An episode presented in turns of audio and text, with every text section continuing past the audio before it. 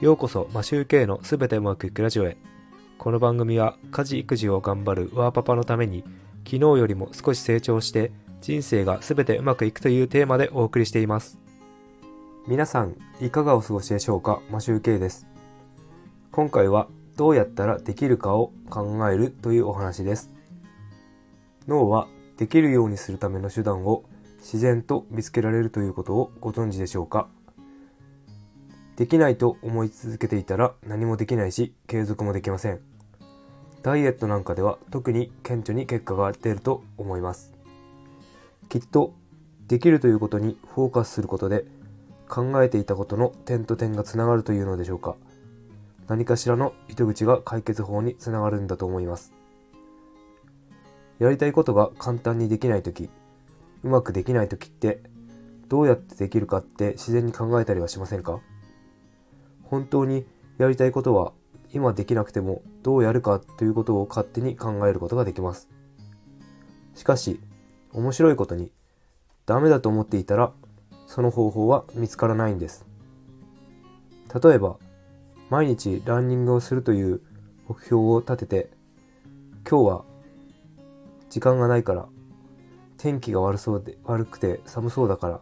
とかいろんなできない理由を見つけたことはありませんか？読書でも時間がないとか好きなドラマがあるからドラマが放送されるからという理由でやらない理由ってすぐに思いつきませんか？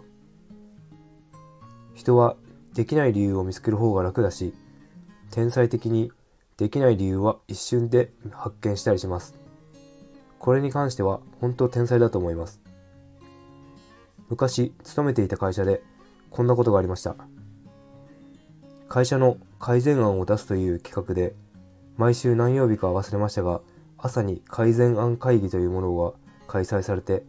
一人一つという、一人一つ発表するという、社員側としてはとても嫌なイベントがありました。これは本当な、本当に嫌なことで、経営者側としては会社が良くなるからいいかもしれませんが、その改善案は採用されたらそれをずっと継続実行しなければいけいけなくなります。例えば誰かの案が採用されてずっと実行するのは例えば自分だということもありえました。改善案が採用された採用されたら臨時ボーナスも1万円もらえるんですがこんな1万円をいらないからこの企画を廃止してほしいと思っていたのが思っていたのを覚えています。そしてもう一つ嫌なのが、この会議をやることで、改善案が底をついていきます。そして、発表できなければ完全にパワハラレベルで詰められるという恐ろしい会議でした。なので何としてでも改善案はあると自分の頭に言い聞かせて前日の夜までに考えます。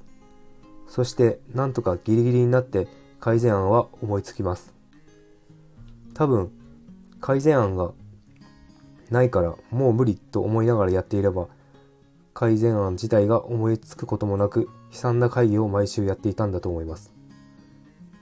何年かこんなことを繰り返してこれ、繰り返してしのいでこれたのは、どうやってできるかっていうことにフォーカスをして考えていたからだと思っています。